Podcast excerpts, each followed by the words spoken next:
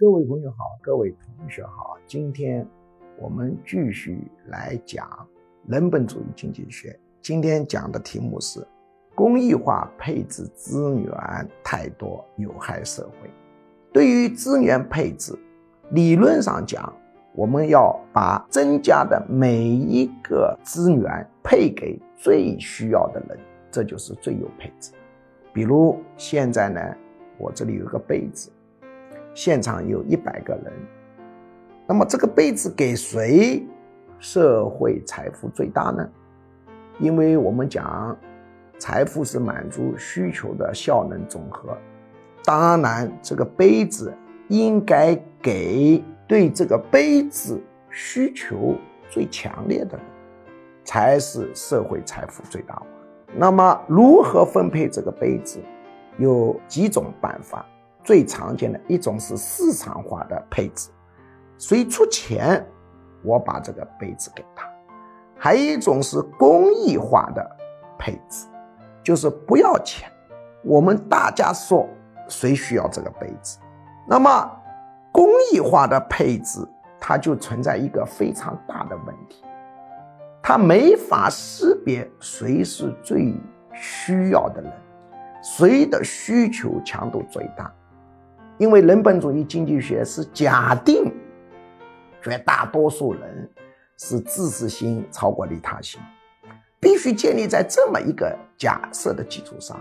那么当然这人就会瞎说了，比如这个人并不很需要，但是可以白占便宜啊，他就说我需要。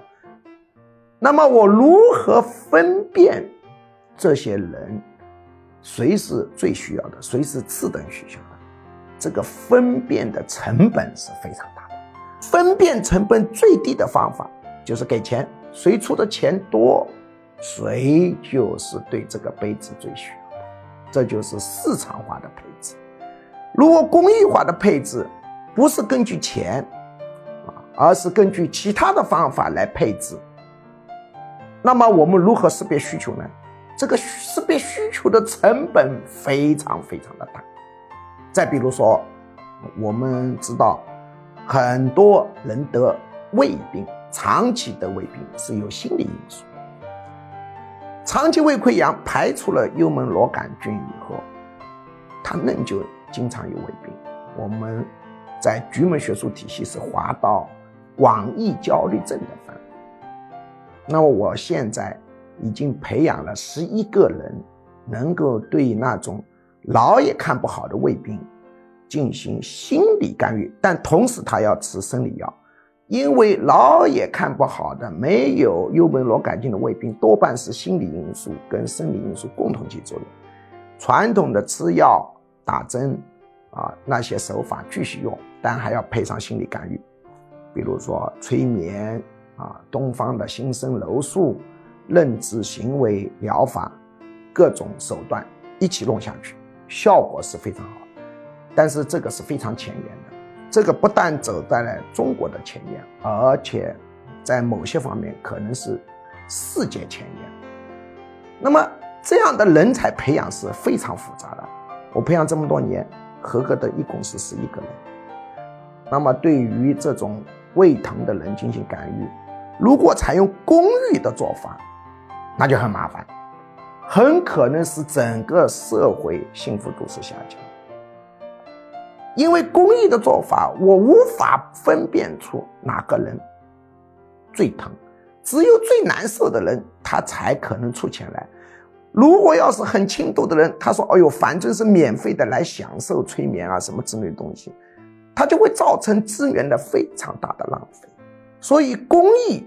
活动作为一种榜样是可以的，我也会经常做，但是我不会把它号召成社会的一种主流的方式。你只能是说作为榜样来调整一下社会风气，建设很好的社会文化。但你要指望用公益的方式去配置资源，这个是不行的，只能少数的点缀。啊，而且不能把它任意扩大化。所谓公益，它的最大的一个特点就是不要钱。不要钱最大的麻烦，就是把非常成本低廉的分辨需求的办法取消掉了，你又找不出成本低廉分辨需求的办法，所以这个资源配置就会出很大的问题。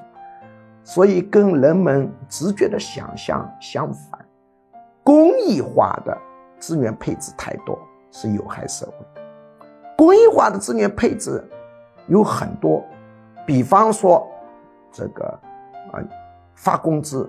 以前搞成铁工资、铁工资、铁交椅、铁饭碗，干多干少一个样，干好干坏一样，干与不干一个样。这种发工资就公益化的程度非常的高，所以公益化的资源配置要控制一定的范围，否则就会形成巨大的劣化配置。